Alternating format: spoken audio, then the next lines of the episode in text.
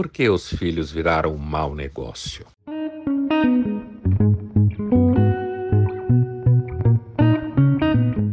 Antes de tudo, a gente deve chamar atenção para o fato de que a relação entre o que a gente chama pais e filhos nunca foi uma relação, como se falava alguns anos atrás, propaganda de Doriana, ou seja, uma relação óbvia em que pais amam os filhos e filhos amam os pais e no final de semana vão ao parque. Há um caráter histórico na transformação dessas relações, a ponto de que, durante muito tempo, ninguém nem sabia quem era o pai das crianças. Porque, como você sabe, não se tem certeza do pai nunca, por isso que é tão importante que quando você encontra uma amiga de faculdade no shopping depois que vocês se formaram e ela está com o filho pequeno, você dizer para ela e para o seu marido que o filho é a cara do pai. Se você quiser estragar o final de semana do jovem casal, diga que ele não tem nada do pai, é só a cara da mãe. Isso porque a mãe não tem segurança com relação a ser mãe da criança, enquanto que o pai é sempre um ato de fé. Portanto, não há essa evidência de que as coisas sempre foram como são. E é esse é o efeito de quando você tem o que chamam por aí de consciência histórica. A consciência de que as coisas se transformam ao longo do tempo. Portanto, assim também foi a relação com os filhos. A gente sabe muito bem que durante muito tempo era uma luta para se ter algum cuidado por conta dos pais em relação aos filhos. As coisas sempre estouravam normalmente na mão das mães. Isso ainda é, em grande medida, um fato. Porque para o homem, fazer um filho é uma gozada rapidinha ele vai embora sem nenhum ônus com a história, enquanto que a coisa toda praticamente sobra para a mulher, do ponto de vista fisiológico. Portanto, existiram famílias é, entre os nobres, entre os ricos, porque havia preocupação de, afinal de contas, quem iria herdar o, o quê. Havia também, em casos como na Grécia, em Roma, sabidamente, culto dos ancestrais, em que o filho mais velho, o homem, tinha que dar comida ao túmulo uh, dos seus ancestrais, só ele, os outros simplesmente o obedeciam. Então havia já aí, por volta de 5 mil anos atrás, 6, 7 mil anos atrás, pelo menos na região de Roma e Grécia, um cuidado com seus mortos, porque senão eles poderiam virar o um inferno na sua vida, viravam uma espécie de demônio. Hoje não existe tanto isso. Ninguém dá comida para os seus ancestrais e você, como filho, não está obrigado a garantir a eternidade pacífica dos seus mortos. Portanto, as coisas se transformam.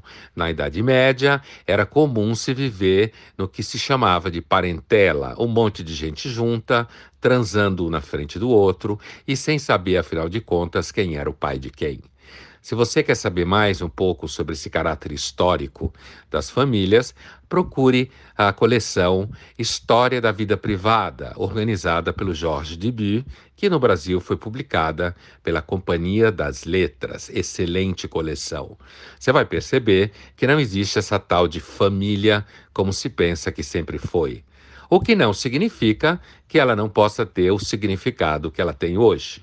Sem dúvida nenhuma, sendo nós uma espécie frágil, que nasce em grande medida uh, prematura, que a prole precisa de muita atenção parental, que não seja importante que adultos se ocupem das crianças e dos bebês.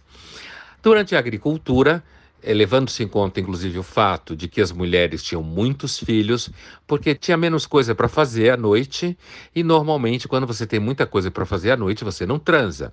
No passado, se transava muito mais do que hoje. Hoje, o que normalmente se faz é ficar falando sobre sexo e inventar bobagens do tipo amigues ou meninix. No passado, provavelmente se transava muito mais, o que não significa que as mulheres gozassem tanto assim né? Idealização não é bom nem à direita, nem a esquerda. O fato é que se tinha muitos filhos, e no caso da agricultura, filhos eram um instrumento importante para a sobrevivência, porque tinha que se trabalhar a terra, tinha que se ajudar com os filhos pequenos, e aí as filhas mais velhas normalmente ajudavam as mães com os filhos pequenos, os filhos mais velhos ajudavam o pai com trabalho pesado, e assim caminhava a humanidade. Só que com o passar do tempo, essas crianças e esses jovens acabaram se transformando em jovens. O que isso quer dizer?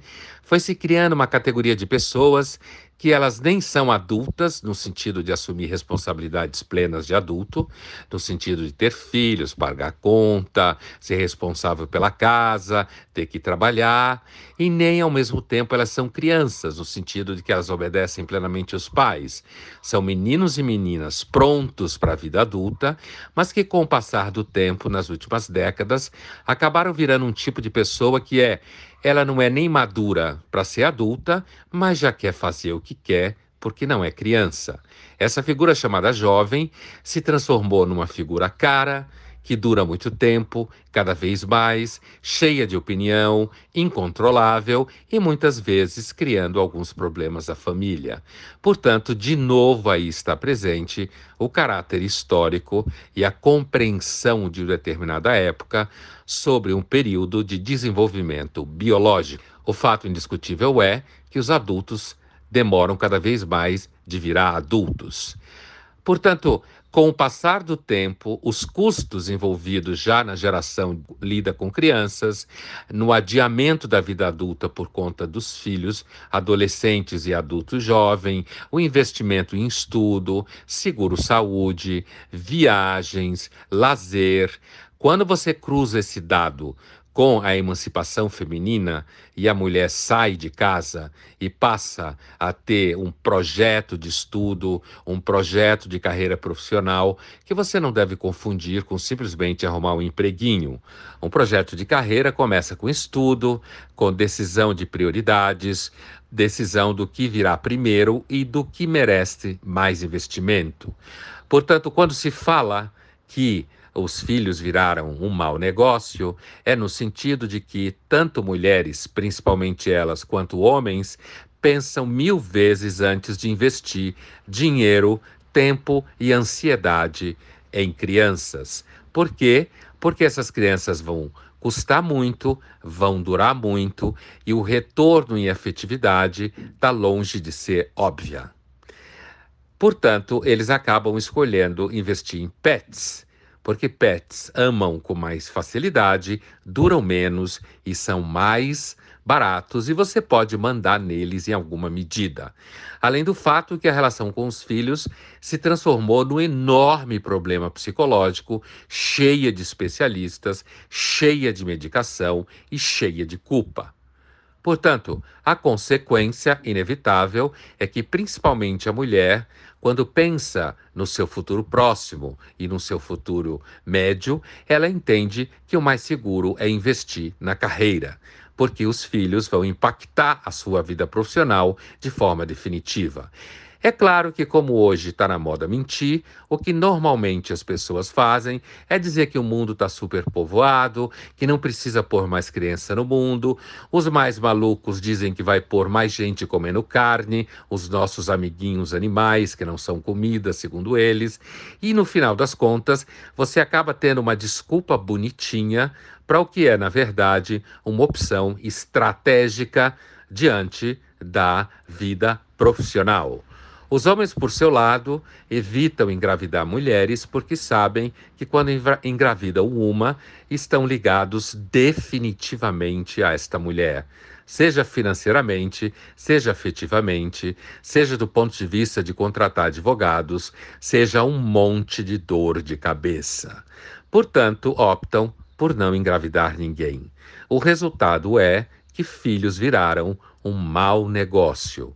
Se transformaram em alguma coisa que você tem que pensar, assim como quem pensa em comprar um terreno, assim como quem pensa em comprar um apartamento, um determinado carro ou decide investir na bolsa de valores. A conclusão é que os filhos não são um bom investimento.